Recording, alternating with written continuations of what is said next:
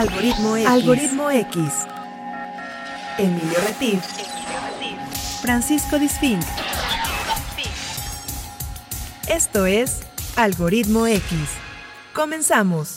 Esta tarde conversaremos acerca de un tema del que se habla en el mundo en años recientes que tiene que ver con la sociedad del cansancio, un concepto acuñado por uno de los filósofos más influyentes de la actualidad, Byung-Chul Han. Se dice que el exceso de positividad nos está conduciendo a una sociedad llena de individuos agotados, frustrados y deprimidos.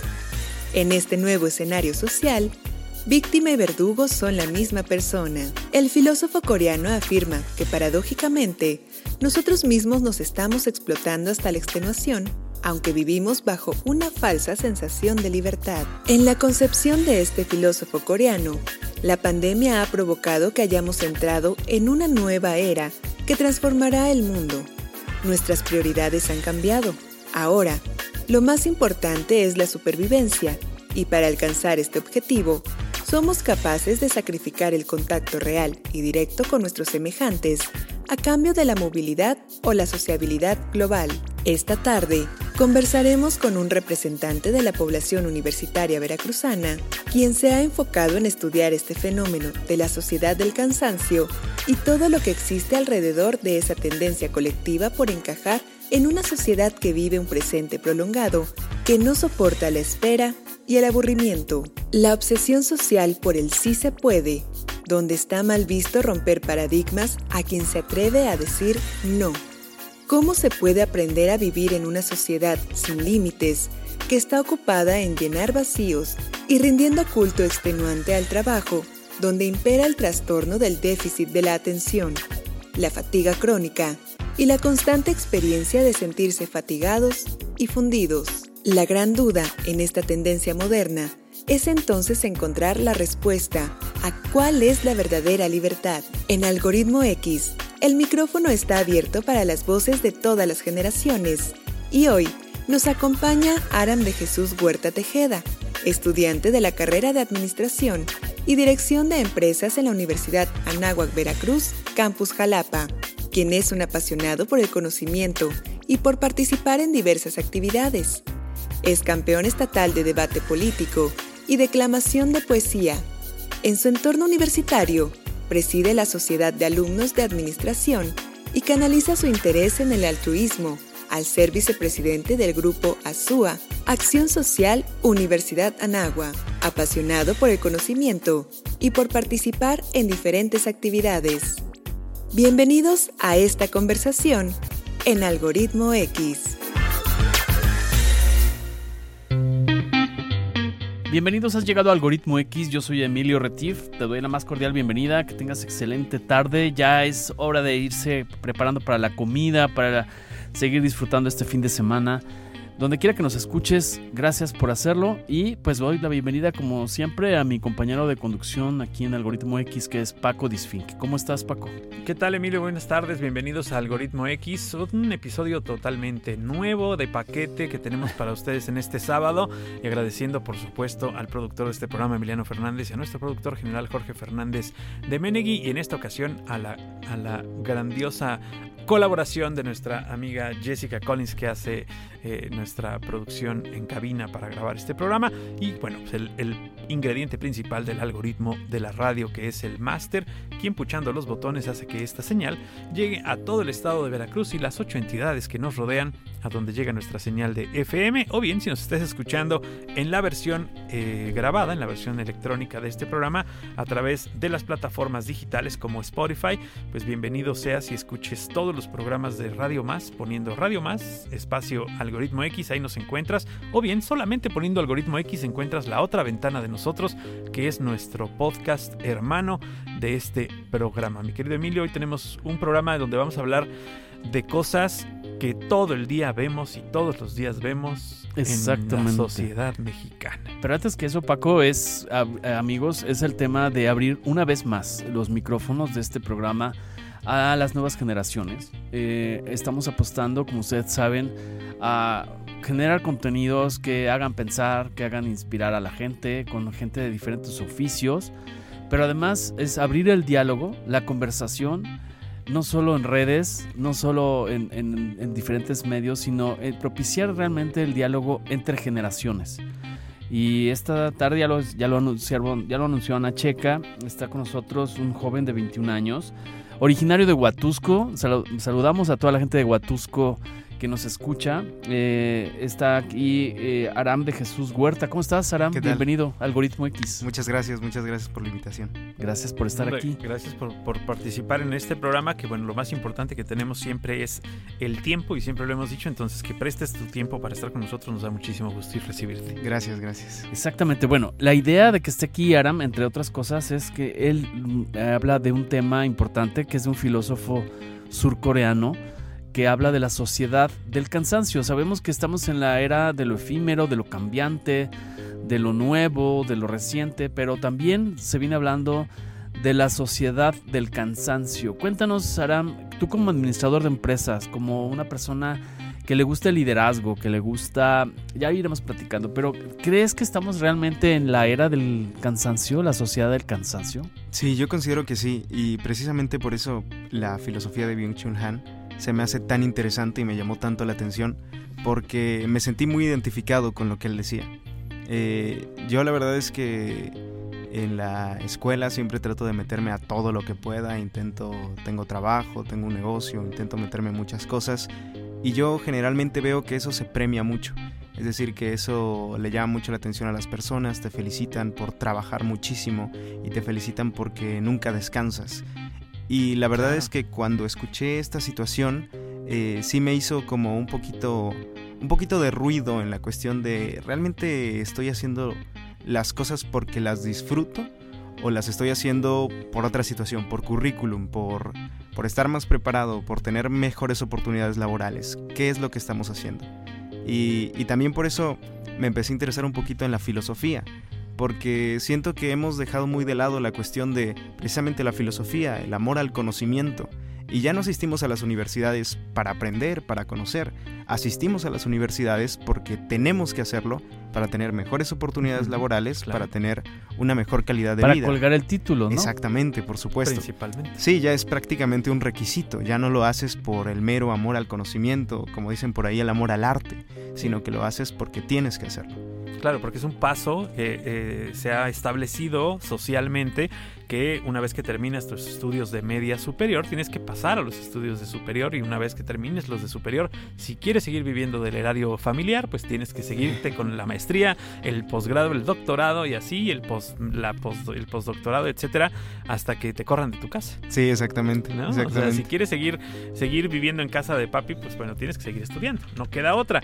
Y creo que eh, la sociedad y los medios han puesto eh, eh, le han quitado el velo a, quedarse en casa estudiando como si fuera algo natural, como si fuera algo normal, como si esa fuera la meta de cualquiera. Eh, pues yo sigo estudiando, digo, me, voy a hacer influencer mientras estudio, voy a hacer mis, mis cápsulas de TikTok y de YouTube, pero pues lo mío, lo mío es seguir estudiando. Sí, claro. sin, sin, realmente tener esta, esta necesidad hacia uno mismo de la preparación y de la superación personal. O sea, tal vez mientras yo más títulos meta a, mi archivo, pues tal vez me paguen más en donde yo trabajo, ¿no? Sí. Tal vez no, pero tal vez sí. Y si sí, pues qué bueno. Y si no, pues bueno, seguiré haciendo mis TikToks. Sí, claro, exactamente. Sí, ya no se hace por la cuestión de lo que realmente me gusta, sino lo hago porque lo veo como una necesidad. Y es precisamente de lo que se habla en este libro de, la sociedad del cansancio. Que, estamos muy acostumbrados a esta situación. Y, de cierta manera es una crítica actual a la, sociedad capitalista en la que vivimos porque preparamos prácticamente máquinas, o sea, personas que sean más productivas, que cobren que menos, rendir más, exactamente, que rindan más y que den más por menos, ¿no? Es la visión de las empresas. Y ese y ese típico, eh, pues ponte la camiseta, ¿no? Que las empresas en donde te dicen, pues si quieres trabajar eh, aquí, pues tienes que, ser, que, saber trabajar bajo presión, ¿no? Típico en los en los currículum te piden que sepas trabajar bajo presión, cuando en realidad, pues eso sería lo menos indicado lo menos indicado para que tu rendimiento sea, sea, bueno. ¿no? Claro, exactamente. Y bueno, yo lo veo también desde el punto de vista, aún no ejerzo la carrera de administración de empresas, pero genuinamente es algo que me apasiona. Y lo que sí he notado muchas veces y lo que cuestiono en ciertas ocasiones es el hecho de cómo se le llama a los trabajadores, se le llama ya, ya no se le llama personas, ya no se toman como personas, es capital humano. Y dicen, el capital humano es lo más importante en tu empresa. Entonces ya se toma como una situación de, como si fueran una máquina más. Y una moneda de cambio. Exactamente, por supuesto. Entonces es una situación sumamente compleja. Claro, y además yo pienso que también estamos viviendo una era de, creo que va, va todo pegado, ¿no? Este, la era de, del sí se puede, ¿no? Sí se puede. Y es el optimismo. Sí. O sea, el que me digas que no, el que no puedo hacer tal cosa el que me digas como maestro que no esté viendo mis multipantallas, porque tú es muchos seguidores, mucha actividad, este, es una sociedad del rendimiento, ¿no? Es decir, tengo que rendir más, tengo que tener más pantallas, tengo que ver más series, tengo que hacer maratón de películas, es, es como el código.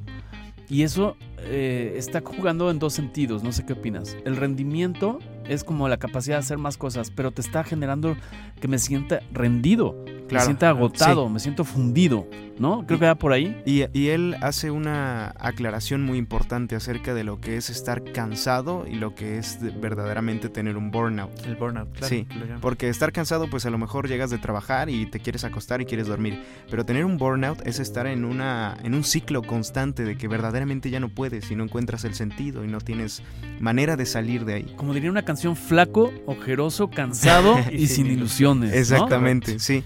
Y, justo ahí eh, que, menciona la cuestión del sí, es muy interesante porque él también la menciona. Él habla acerca de cómo el siglo XX y todo hacia atrás había un paradigma inmunológico, le llama él.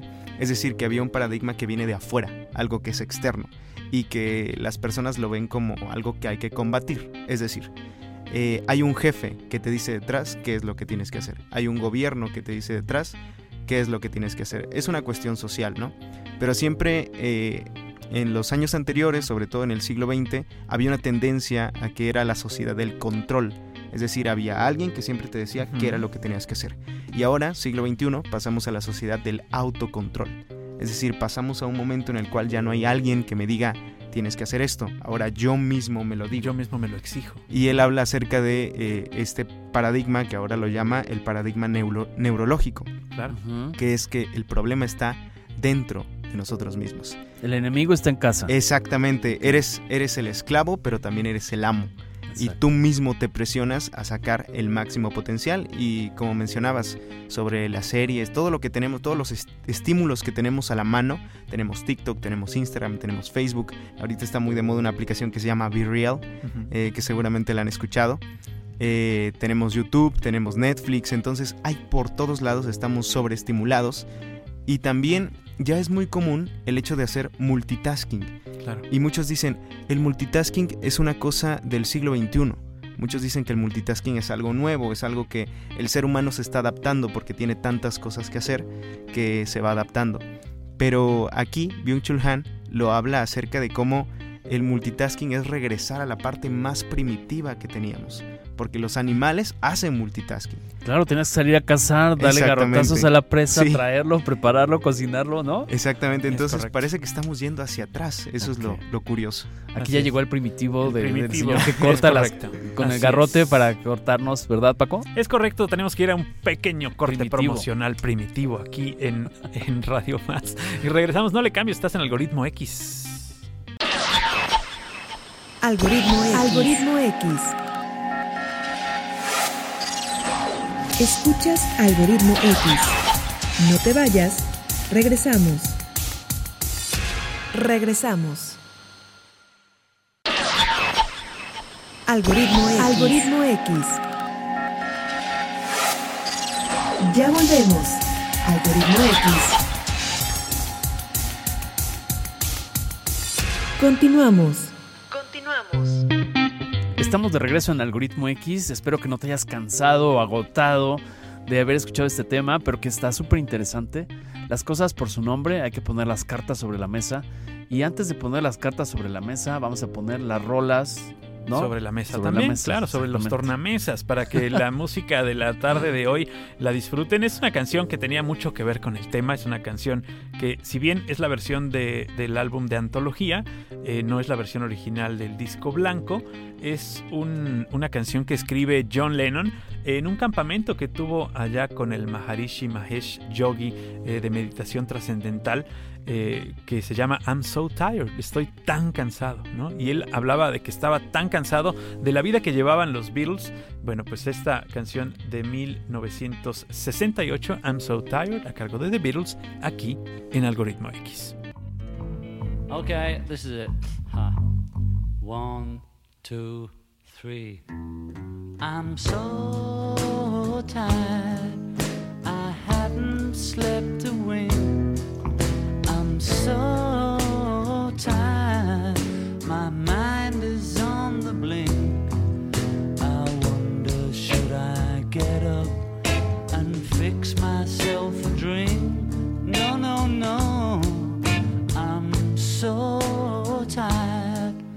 I don't know what to do. I'm so tired. My mind is set on you. I wonder, should I call you? But I know what you would do.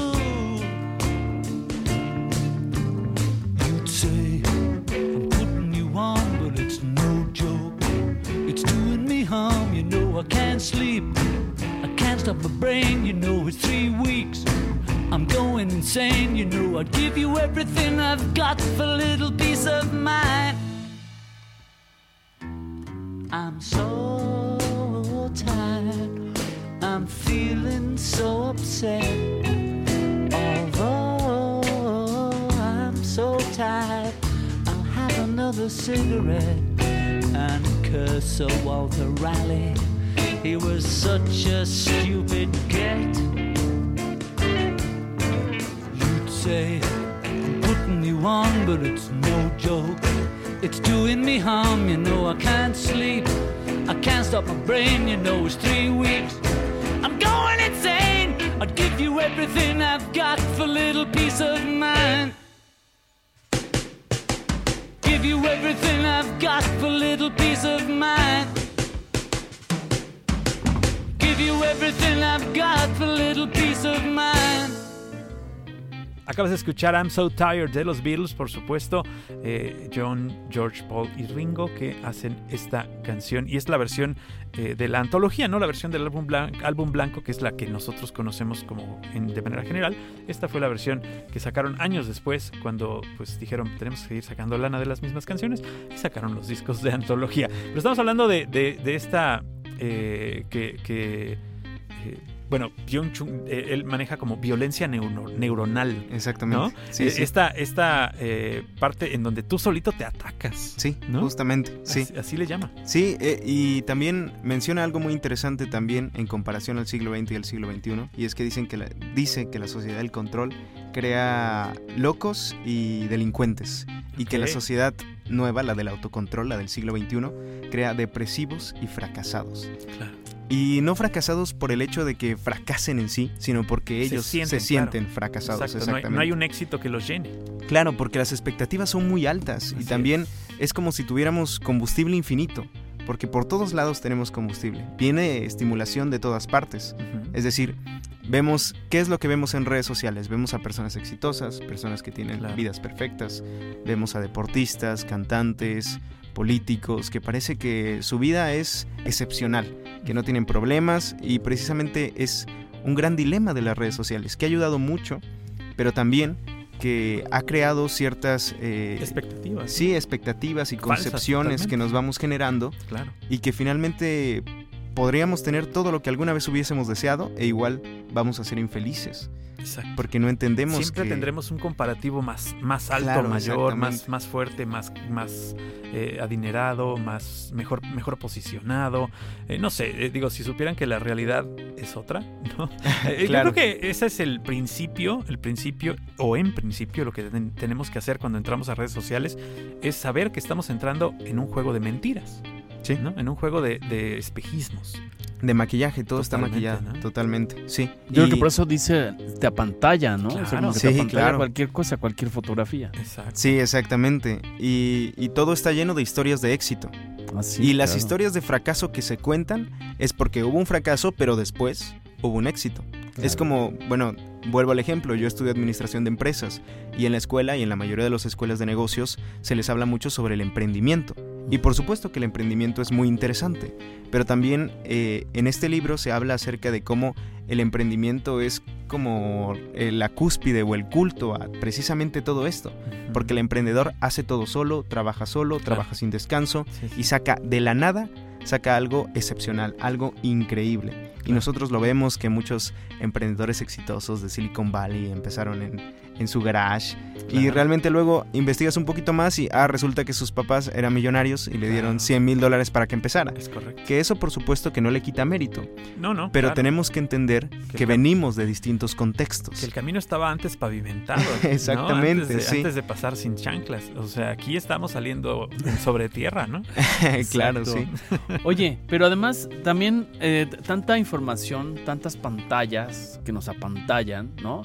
Nos generan un déficit de atención porque no Sí. podemos atender a tantas pantallas porque son 400 canales en, en redes más lo que hay de streaming, ¿no? Eh, más mis, mis cuatro redes sociales por lo menos. Entonces llega un momento en que además de estar cansado y agotado, eh, no, no logro captar, porque además todo el sistema, ¿qué opinas? El sistema nos está llevando hacia lo breve. O sea, si ya me escribes más de 140 caracteres, ya se me fue, ya necesito contexto nuevamente, Sí. ¿no? Este, si paso un video de más de 5 segundos o de 15 en TikTok, ya no soy capaz de entender un concepto de un video de YouTube. Ya deja tú de los que me pasaban a mí en la universidad de dos horas. O, o un, Ya no- un mamotreto de, ¿no? de 600 páginas que te decían, tienes que leer tres capítulos para Sí, mañana, güey. O sea, y te lo tenías Humberto que. Eco, ¿no? Exacto. Entonces sea, ya todos son extractos, claro. síntesis, sinopsis. Sí, ¿Qué sea. pasa? ¿Qué pasa con eso? Ese, ese déficit de atención. Sí, eh, él menciona también en el libro que hay muchísimos problemas ya físicos que se están viendo reflejados por esta cuestión que viene más de la parte psicológica. O sea, hay déficit de atención, hay burnout, hay- hay ansiedad, depresión, todas estas cuestiones y de las que yo como la generación que es parte de esta situación, puedo decir, eh, sin temor a equivocarme, que la mayoría tenemos ese tipo de cuestiones. O sea, el déficit de atención ya no es una cuestión como era antes, sino que ahora casi todos lo tenemos y lo hemos ido desarrollando. O sea, es una cuestión Claro. que... Y también motivado, por ejemplo, por el hecho de que yo traigo mi celular aquí y en cualquier momento lo puedo sacar. Y nosotros podríamos estar platicando y yo puedo sacar mi celular si me siento incómodo en la conversación. Nos si- ignoras, nos dejas en exactamente, visto. sí. Exacto, es correcto. O si, y si quiero me pongo los audífonos y ya, no los escucho Me absolutamente nada. Exactamente. Entonces, sí, como que todas estas situaciones de inmediatez hacen que prestemos muy poca atención. Y yo creo que la red social que mejor lo muestra es TikTok. Porque es algo que es deslizar, deslizar, deslizar, deslizar. Y es algo rápido, breve. Claro. 30, 15, 20, 30 segundos máximo. Ya si son más, te aburres y lo cambias. Claro. Y muchos también hemos perdido también por eso el hábito de la lectura. A muchos les cuesta sentarse ver una película. Una película que dura hora y media o dos horas. O No pueden. O incluso un capítulo de una serie completa. Claro, exactamente. A fuerza tienen que estar con el celular. Claro. Y eso también es algo que tenemos que ser capaces de, primero, darnos cuenta que lo estamos haciendo porque ya es una cuestión automática. Así que no te das cuenta. Y segundo, ver la posibilidad de cómo podemos cambiarlo. Y hay muchísimas estrategias para hacerlo, pero... pues, Nosotros tenemos la ventaja, la generación X tuvo la ventaja de que si querías ver una serie y pasaba en la tele y si no la veías el día que era, a la hora que era, te fregabas. O sea, ya no la podías ver. Ya después la podías grabar. Ya después la podías grabar, pero a nosotros nos tocó que tenías que estar sentado y si te querías ir a servir agua, era en los comerciales y córrele, papá, porque si no, ya empezó, güey, corre, ¿no? O sea, tenías que regresar a verla. sí. Y ahora que tenemos la posibilidad y la gran ventaja del botón de pausa, ese botón de pausa hace que pausemos cosas que a veces son demasiado importantes y que en realidad no deberíamos estar pausando. Porque le estamos poniendo pausa, pues básicamente a nuestra vida, ¿no? Sí, exactamente. Y, y lo que también se menciona aquí en el libro es que vivimos haciendo. O sea, vivimos en un constante hacer. No tenemos tiempo, no dejamos tiempo para la reflexión. Y también hay algo muy interesante que menciona y es que no dejamos tiempo para algo que es fundamental y es el aburrimiento. Claro. Y plantea el aburrimiento como una virtud en vez de como algo malo que se ve ahora. Ahora si procrastinas, ahora si no estás trabajando todo el tiempo, ahora si estás sentado sin hacer nada, te dicen que eres improductivo, te dicen Claro. que eres flojo, pero finalmente el aburrimiento es una cuestión fundamental porque el aburrimiento te da esa, ese pequeño momento en el cual puedes contemplar. Es, el, es, el, es la madre de, la creatividad. Exactamente. Así de fácil. Sí, totalmente. Tienes, tienes ese, ese instante en el cual tú puedes crear, tú puedes soñar, tú puedes verdaderamente ponerte a, pes- a pensar correcto, sí. y no estás estimulado por otros lados. Y, Totalmente. y no nos damos la oportunidad de aburrirnos. Que, Ni de aburrir a los demás, porque también es importante Sí. este, que si tú estás a cargo, por ejemplo, de tus hijos o de tus alumnos, abúrrelos. Hazlos creativos. De ahí que surge la creatividad, Claro, claro. dales una cachetada de aburrimiento a tus alumnos para que piensen, para que se les despierten las neuronas. Sí, igual al principio se van a querer picar los ojos, ¿no? Claro. Pero, pero igual van a inventar aprender, algo, claro, ¿no? pero Igual algo van a descubrir. Oye, a ver, Aram, platícanos porque puede decir la gente seguramente, voy a cambiarme de silla, voy a cambiarme de, de- de posición de la- del diálogo. La gente puede decir, bueno, pero es que solo están viendo lo malo, ¿no? Yo pienso que me gustaría saber tu punto de vista. ¿Tú por qué te adentras a esto? Es decir, el de observarlo y detectarlo es un principio para poder modificarlo. O sea, es decir, conservar lo bueno de todo esto que estamos hablando, pero hay cosas a modificar. O sea, porque también vivimos, no vamos a estar en el, en el presente constantemente. O sea, no vamos a estar, como diría una canción, Forever Young, ¿no? sí. No vamos a estar jóvenes para siempre. Quizá los chavos piensan que van a estar jóvenes para siempre, ¿no? Eh, porque como creen que todo es nuevo y que se va a permanecer nuevo todo el tiempo y que van a cambiar su iPhone, ellos no van a cambiar como el iPhone, o sea, van a, a llegar un momento en que van a salir Claro. este, de, de ese proceso. Cuéntame un poco, ¿para qué sirve esto para ti como administrador? O sea, ¿qué utilidad le estás dando profesionalmente a entender todo este tipo de cosas? Yo creo que esto, la, la filosofía en general, yo creo que es fundamental por lo menos adentrarse un poquito. Yo no me considero para nada un experto ni alguien que sepa del tema, pero sí soy alguien curioso, eso sí lo puedo decir. Entonces yo creo que para poder ejercer cualquier profesión de manera correcta, uno tiene que tratar de adentrarse en distintas cuestiones. Porque finalmente es como el debate, la diferencia de argumentos es lo que te acerca un poquito a la verdad. Claro. O sea, no, no hay verdad absoluta, como dicen por ahí, más que pagar impuestos y morirse. Es lo único. Sí, De eso no te vas a librar nunca. Exactamente. Pero sí podemos llegar un poquito más a la verdad y a una verdad en la cual todos estén más cómodos. Entonces, como administrador, creo que el estudiar filosofía, el ver los puntos de vista de distintos filósofos a lo largo del tiempo, te ayuda. Y en especial esto que habla mucho acerca de productividad, de trabajo, de la hora, como les comento, famoso capital humano es importante porque finalmente eh, como administrador en algún punto si es que llegas a un puesto directivo o tienes un negocio tienes en tus manos no tienes en tus manos simple y sencillamente el trabajo de una persona sino que tienes la vida de una persona. Claro. porque finalmente el trabajo forma parte de la vida de una persona en una en una gran medida. Pasan a lo mejor la mitad de su día o una tercera parte de su día dentro de una oficina o en el trabajo. Entonces es muy importante desde mi punto de vista adentrarse a este tipo de cosas. Claro, y tener las, las herramientas para eh, saber que lo que estamos haciendo, que a lo mejor, porque lo venimos haciendo desde hace mucho tiempo, se nos hace muy normal, pero no es lo más adecuado, sí no es lo que nos va a dejar eh, eh, un progreso en nuestra existencia y, y hay que ir cambiando un poco los hábitos también, ¿no? Claro, exactamente. Y además porque vivimos en, en una cuestión insostenible. O sea, insostenible en cuestión de recursos, insostenible en, la Claro. cuestión psicológica. Sí, sí, sí. Estas cuestiones de motivación que nos dicen que tú puedes ser exitoso, que puedes ser El millonario. exceso de positividad. Exactamente. Todo esto es, es actualmente el- los libros de motivación, la autoayuda, es la Biblia de los jóvenes. Es la manera en la cual ellos se sienten impulsados para seguir adelante. Y, y ese no es el, problema el problema. El hecho de que trabajen y se esfuercen no es el problema. El problema es cuando llegan a la meta, que ellos consideran que es la meta, y finalmente No las se cosas... Sí, porque no es lo que parece y nunca va a ser lo que parece. Claro. Claro, todo aquello que no tenga el pulgar arriba y la sonrisa 33 para la selfie y sí Claro. se puede, ¿no? Es todo eso que, es- que escapa de esa burbuja eh, es, es tóxico, ¿no? Sí, Todo aquel que te dice no puedes llegar tarde es que mi maestro, mi jefe es tóxico, Sí. ¿no?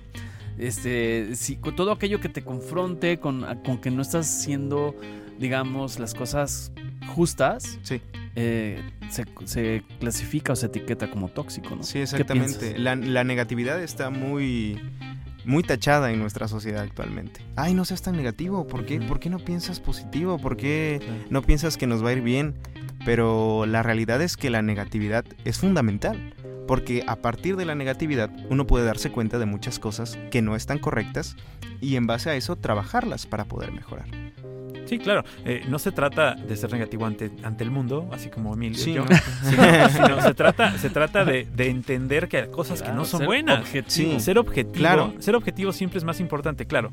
Cuando eres objetivo, tú eres el hojaldra, tú eres el que todo critica, tú eres el que eres el gruñón, tú- ¿no? O sea, eso te hace ser objetivo. Claro, ¿No? buscar el equilibrio, siempre yo creo que es lo fundamental, y nos lo han dicho siempre. Sí. El equilibrio en la vida y ahorita el equilibrio en la sociedad es fundamental. En las aulas, yo creo que el día de hoy, el día de hoy podemos decirlo, en las aulas el maestro está en una cuerda floja entre el te toco, no te toco, te digo, no te digo, si te digo y te me ofendes y me corren porque te dije y si no, o sea, el maestro está en una cuerda floja Claro, y está malabareando tres o cuatro cosas en las manos, Sí. mientras abajo tiene una bola de cocodrilos que se lo quieren comer. sí, y es sumamente complejo para los Para maestros. los maestros. Para ¿Cómo, los cómo maestros. enseñas así? Sí, exactamente, porque ya tiene que haber un filtro, una barrera en la cual tú no puedes decir las cosas como son. Y precisamente hablando de este tema, me recuerda a un maestro que tengo, que no voy a decir su nombre, pero ahí en la universidad. no, pero él, él es realmente uno de los mejores maestros que he tenido ahorita en la universidad.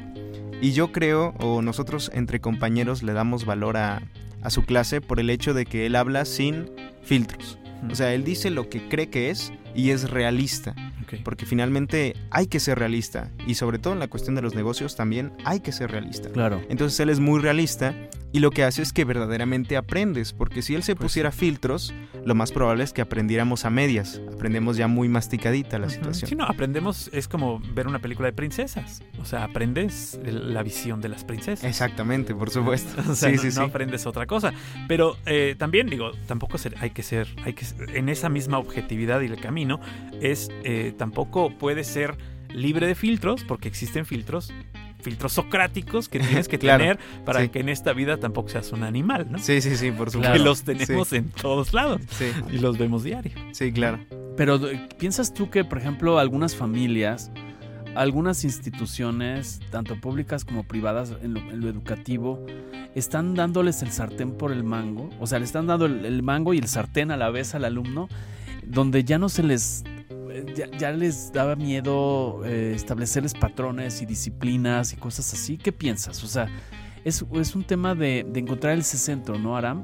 ¿Qué piensas tú al respecto? Sí, exactamente. Yo creo que sobre todo en educación básica, porque en educación superior, bueno, ahorita en la universidad, no siento que me haya pasado. Pero sí considero que en educación básica hay muchas situaciones en las que se comportan de esa manera. O sea que ya se da todo de cierta... No, no hay como una estructura, no hay una disciplina tal cual, se les deja ser demasiado libres, que también se menciona en el libro, el exceso de libertad.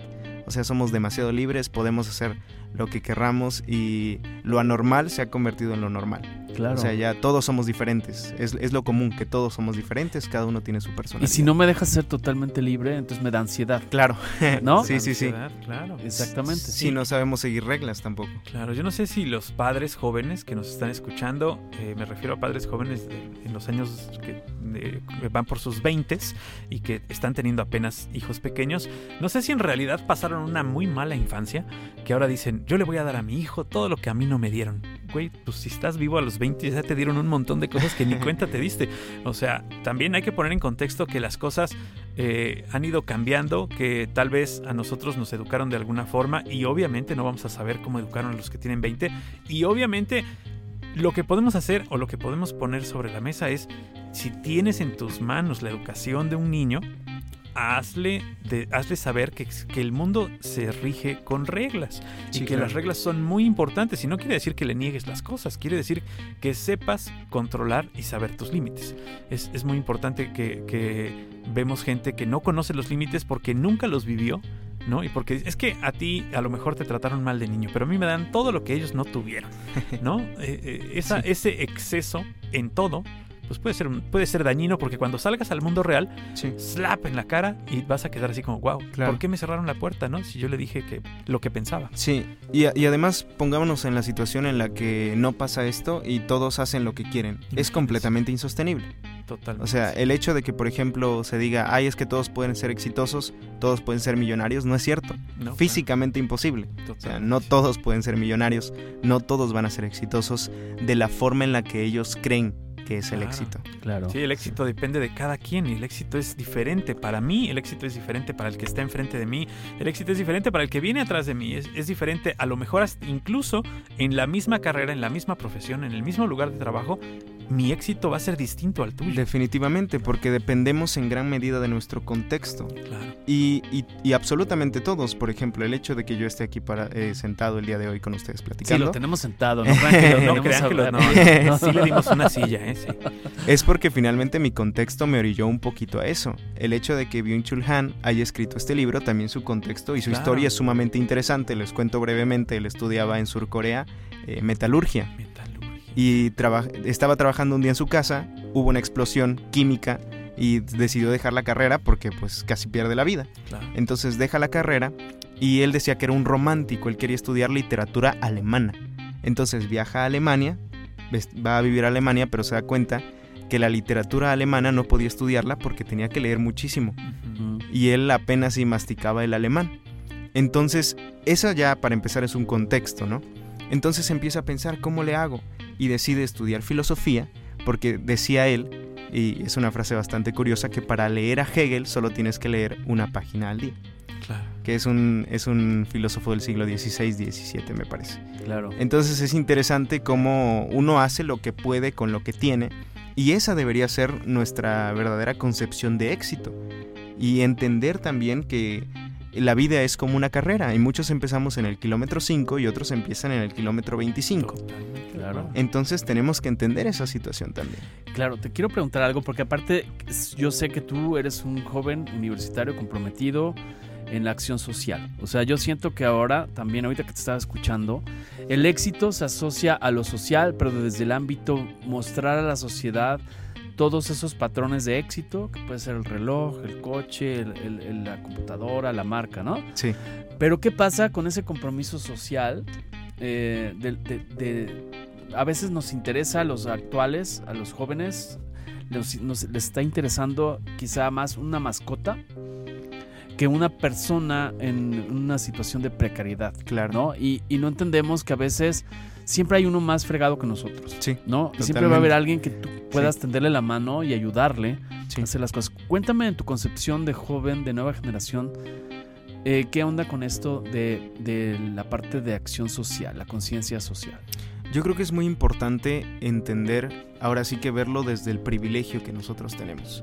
Yo tuve la fortuna de, bueno, haber estudiado toda la vida en, allá en Huatusco y pues en escuela pública, entonces conviví con muchas personas que a lo mejor yo sabía que no tenían el mismo contexto que yo ni las mismas oportunidades que yo.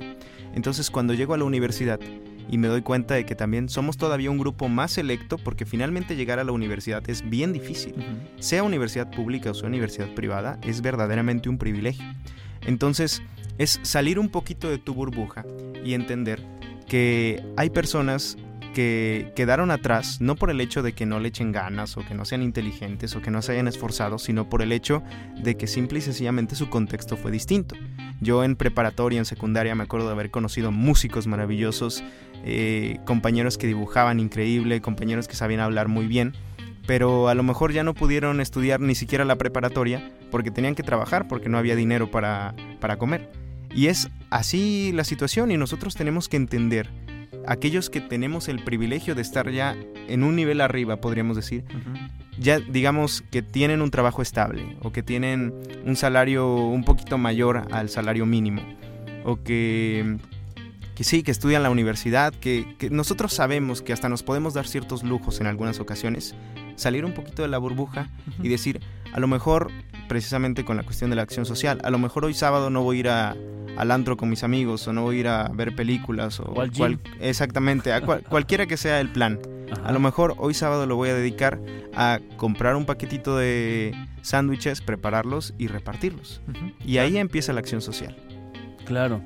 Sí, sí. Sí, creo que, creo que la acción social empieza desde la reflexión, ni siquiera desde la acción, sino la reflexión de entender en dónde estás parado y, y qué es lo que puedes hacer desde tu trinchera. Claro, la acción social no es tomarle foto a lo que estás comiendo, ¿no? En el restaurante Claro. más, más piqui y subirlo a tus redes, ¿no? Claro, sí, por supuesto. Claro, bueno, a lo mejor esa, esa función eh, la puedes lograr para otros términos y para otras, eh, otras, Claro, otras claro. finalidades, Por supuesto. pero la acción social es la que se hace a pie y la que se hace de persona en persona. Y creo que esa, eh, y además, no, pues, no te tomas fotos, ¿no? Si estás haciendo acción social, Exacto. o no deberías no tomarte la deberías. Que, sí, ¿no? que Que- no sepa tu Pero mano también, izquierda. ta- también yo creo que, exacto, que no sepa tu mano izquierda la que hace, lo que hace la derecha, pero también yo creo que nos hemos visto inmiscuidos en que eso es lo que se ve normal en la tele. Claro. Que salga la persona que le están pagando un sueldo por hacer su trabajo y que además va y dona cosas a las personas pobres. Sí. Pues, güey, es tu chamba, ¿no? O sea, digo, deja de tomarte la foto y salir en la tele. Si es tu chamba, pues haz tu chamba. Y Claro. ya, así, simple, ¿no? Tan fácil. ¿Crees que estemos muy agotados? O sea, socialmente hablando. O sea, por lo que hablábamos, estamos en ese, en esa parte del burnout. Entonces quizá ya estoy tan agotado, tan saturado, que ya no me siento con energía para hacer algo en pro de los demás. Sí, yo creo que sí. Y también esta filosofía de el yo, el yo, el yo puedo, yo soy. Como, como Nike, ¿no? Just do it. Tú puedes hacerlo, tú puedes hacer lo que quieras. Entonces estamos enfocados y muy ensimismados en, en nosotros mismos. Entonces, al estar siempre enfocados en nosotros, no nos damos el tiempo de ver hacia afuera, de ver hacia los demás. Y tiene mucho que ver con el burnout, porque me quemo todo pensando en mí y en vez de ayudar a los demás o en vez de pensar en los demás, pues pienso Pero, solamente pero en mí. eh, en este caso, este, Byung-Chul Han dice, eh, bueno, habla del burnout, que cambió el- el- la manera de ver el burnout. Esta parte en donde eh, el burnout que tenemos ahora es algo que nosotros mismos estamos ma- ma- marcando los límites y que en realidad no es que estemos tan cansados, sino que estamos agotados de hacer lo que nosotros estamos haciendo. Sí. Pero tú lo, seguramente lo has visto porque estás en etapa estudiantil de la gente que está muerta y llega cansadísimo a su casa de estar haciendo tantas cosas para la escuela y a los cinco minutos recibe una llamada y se van al antro, Claro. ¿no? Sí, O sea, ese sí, burnout desaparece mágicamente. Estás haciendo, estás quemando tus cartuchos, porque sería la manera de decirlo, quemando tus cartuchos para ciertas cosas, pero tienes cartuchos ahí este, puestos para los cuates, para el alcohol, claro. para las chavas, ¿no? Sí. O sea, para eso sí puedes tener más, más, eh, más energía que sacas de quién sabe dónde. ¿no? Sí, exactamente. O sea, la decisión de en qué ocupas tu energía, eh, que finalmente es propia, ¿no? Y cada quien la decide, pues sí eh, se trata más bien de ponerle atención en dónde le estás quemando. Claro, exactamente. Sí, porque muchas veces sí nos queda energía, pero nos queda energía reservada para nosotros mismos. Es correcto. Porque ya es una sociedad también, el posmodernismo se caracteriza por el individualismo. Claro. Entonces soy yo y nada más. Claro. Y la sociedad nos está rodeando, perdón Emilio, nos está rodeando de cosas que, que nos hacen todavía más individuales. Eh, el hecho de que se construyan y se construyen y se siguen construyendo casas para una persona, Sí, ¿no? claro. nos habla de que, de que eh, pues el mundo va en un camino no humano, ¿no? No social. Y además estamos ocu- ocupados, así lo pusiste y ahorita platícanos esa idea de este filósofo surcoreano. Eh, el tema de estamos ocupados en llenar los vacíos. Sí. ¿Qué, qué- ¿Cómo es esto? Sí, porque finalmente cuando tú trabajas de más, o sea, cuando tú te mantienes ocupado, no tienes tiempo para pensar. Entonces no tienes tiempo para pensar en lo que está mal con tu vida o en lo que no te sientes cómodo. Claro. Entonces muchas veces preferimos seguir trabajando. El, optimismo. Exactamente, el seguir trabajando, el seguir echándole ganas y olvidarte de todo lo demás que está pasando allá afuera. O que está pasando contigo mismo, pero no te das el tiempo de reflexionar al respecto. Claro. Entonces yo creo que a, a eso se refiere con el hecho de llenar los vacíos. El hecho de no tener tiempo para preocuparte. Exacto. El, el- el autor habla de un yo eh, hacia adentro y un yo del mundo, ¿no? Y Sí. este yo del mundo, si se nos olvida, pues nos consume el yo de adentro, ¿no? Sí, Es el- sí, es el- exactamente. Es- ese es el, el- el principal actor y si nosotros nos dejamos de ver como una persona dentro de una sociedad, pues eh, eh, vamos a acabar consumiéndonos solos. Sí, exactamente. Y como dicen, estamos migrando a una sociedad muy extraña porque ya cada vez es más individual la situación y Aristóteles lo decía muy bien, somos animales sociales. Necesitamos convivir y necesitamos que haya diferencias y necesitamos discutir esas diferencias para poder llegar a un acuerdo y actualmente como que eso se está se está perdiendo un poco. Ah, ¿no estás de acuerdo conmigo? Ok, me olvido. Le doy al dedito Sí, y te cambio de exactamente. pantalla, Sí. ¿no? Sí, Claro. y también las redes sociales polarizan muchísimo, porque el hecho de que los algoritmos funcionan con que, bueno, si le diste like es porque te gusta esto. Entonces, después de cierto tiempo solamente te muestra cosas que están de acuerdo con tu pensamiento. visto, No te muestra nada que sea en contra porque sabe que si te muestra, si tú eres de izquierda y te muestra cosas de derecha, le vas a dar hacia abajo y no lo vas a ver. Entonces el trabajo de las redes sociales es mantenerte el mayor tiempo posible ahí y lo que hace es polarizarte cada, cada vez más. Claro. Exacto. Sí, Y- exacto. Y nos da una mala concepción de que todos piensan igual a nosotros porque todo el círculo que te rodea ahí es lo que ves. Y entonces dejamos de estar en la objetividad, nos vamos a Claro, la subjetividad porque creemos que todo el mundo piensa como nosotros pensamos en nuestras redes sociales, ¿no? Claro que esa es la gran discusión con las redes sociales y bueno, famosamente, eh, de, de manera, de manera abierta, con Facebook, ¿no? Que la gente dice, no, no, es que nos quieren censurar Facebook. No, espérame, lo que quieren hacer es que Facebook deje de usar el algoritmo basura que tiene, en donde te muestra solo las cosas que quieres ver. Claro, ¿No? sí. Y eso es lo que queremos. Lo que queremos es que haya una pluralidad en la red. No quiere decir que dejemos, que, que vayamos a censurar la red. Que Sí, haya claro. una pluralidad, pluralidad en la red quiere decir que tú estés libre de conocer todo lo que está a tu alrededor. Así. Sí, exactamente. No, no, no, hay que eh, conocer un poco las bases de lo que se, se trata de, de- de esta pluralidad y que pues simplemente si prendemos la tele, depende del canal que estés, es lo que vas a ver. No vas a ver nada en contra de lo que un canal quiere decir y otro canal quiere decir si no le cambias de canal. ¿no? Claro, exactamente. Y, tam- Adelante. y- y- y se vuelve muy importante por eso este tipo de ejercicios, el hecho de debatir, el hecho de platicar entre generaciones, de Claro. platicar entre compañeros que tienen filosofías muy distintas. Exacto. Yo eh, tengo muy buenos amigos en la universidad, pero muchas veces nuestras filosofías van eh, En muy, muy en contra porque venimos de contextos muy distintos también. Entonces yo platicaba una vez con, con un amigo y le digo, imagínate que los gobiernos o los políticos hicieran estas actividades que estamos haciendo nosotros, porque verdaderamente nos sentamos y cada uno debate firmemente sobre lo que cree y al final sacamos una conclusión al respecto. Y muchas veces quienes deberían verdaderamente estar gestionando o haciendo esto, no lo hacen. No, no, lo Todos se van por el mismo camino y todos siguen al mismo y no hay debate y no hay verdaderamente una generación de conciencia, que es lo que deberíamos estar haciendo. Exacto. Eso sería eh, un ejercicio interesantísimo, ¿no? La tesis, Sí, que la antítesis Para y eso la debería síntesis. servir, para eso ¿no? debería servir los cabildos, ¿no? Sí, Claro, claro. Y no para solo eso. para la foto. No, no, exacto, y no solo para la foto o para cumplir el, el- el plan anual, ¿no? Sino hay que sentarse, discutirlo y, pon- y sacar una solución. Exacto. Esa es la idea general de, de cómo las cosas tienen que funcionar. Pero también eh, dentro de otros caminos que, que la vida nos lleva, eh, es importante que tan solo en el salón de clases, en el lugar de trabajo, en el... eh, eh, En la casa, con- en la oficina. en la que así como la crema esta, ¿no? Eh, haya distintas opiniones, Claro. distintos niveles, distintas edades, ¿no? Sobre todo eh, en los lugares de trabajo, incorporar, lo, lo hemos platicado con, con muchos de nuestros invitados, incorporar a alguien de otra generación a las generaciones más nuevas les hace cambiar su perspectiva, Claro, ¿no? definitivamente. Su función, porque eh, si tú diseñas, si tú eres un diseñador gráfico y diseñas para ti, pues nomás le vas a entender tú. Sí. Entonces, qué mejor que tener a Emilio, a un servidor que somos viejitos y que veamos el diseño. Si nosotros le entendemos, le entiende cualquiera, ¿no? Sí, sí, sí. O sea, esa, esa, parte, esa parte de ser eh, eh, incluyente también tiene que ver con eh, eh, intergeneracionales y, y otro Claro. tipo de pensamientos, ¿no? Y ahí viene una cuestión muy curiosa que muchas veces se nos olvida, sobre todo a las nuevas generaciones, y es la situación de la responsabilidad. Claro. Tenemos algo que es la responsabilidad social individual. Es decir, yo tengo una responsabilidad con los demás, con el entorno que me rodea. Y las acciones que hago, por más pequeñas que sean y la forma en la que pienso, por más mínima que yo la considere, finalmente impacta a mi familia, al trabajo, a la sociedad en general. Entonces eso es fundamental. Claro.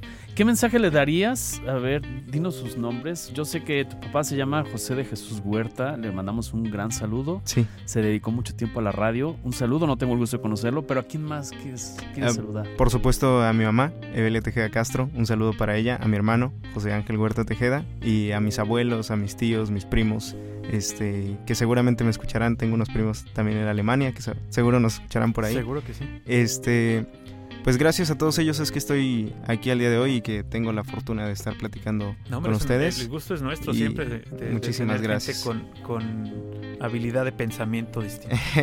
Muchas gracias. No, pues a todos ellos muchísimas gracias porque yo creo que la cuestión familiar siempre ha sido fundamental. Nunca me han quitado la mano, siempre me han apoyado absolutamente todos, estén cerca o estén lejos, entonces siempre les voy a estar eternamente agradecido. Claro, porque los logros no son personales, no Claro, son desde yo, yo, yo, Sí. ¿no? O sea, finalmente tú has conducido ciertas decisiones, pero impulsado Por supuesto. desde, desde tu hogar, desde tu familia, tus hermanos. Sí, sí. Sí, Así claro. Y bueno, pues aunque no nos trajiste tlatonile ni chicatanas, de todos modos te recibimos con mucho gusto. Muchísimas Y gracias. esperemos que sea la primera de muchas visitas aquí al No, muchísimas gracias. Yo con gusto estaré las veces que me inviten. Sí, claro, y les recordamos a los que nos escuchan, eh, está abierto este micrófono para gente propositiva de todas las generaciones, de todas las profesiones y oficios. Síganos en Facebook como Algoritmo X, escríbanos, mándanos un mensaje, Claro. unas señales de humo, decir, estamos en el norte, el sur, de donde sea, de los ocho estados donde nos escuchan. Y créanos que vamos a ver la manera de abrir el micrófono para establecer un diálogo Es que sume al algoritmo llamado vida. Así es, y bueno, pues agradecerte, este, mi querido eh, Aram, que, que, que sea la, te digo, la primera, porque yo quiero que regreses y nos cuentes alguna historia de éxito de esto que estás poniendo en marcha. Claro, muchísimas Y gracias. Si no al podcast, ahí Sí, no tenemos límite. Escuchen el podcast, por favor. Tienen unas historias maravillosas. Arte en Movimiento, que es el más reciente. Búsquenlo ahí en las redes, en Spotify, en Apple, todo esto. Y no nada más la ventana de radio, ¿no, Paco? Es correcto.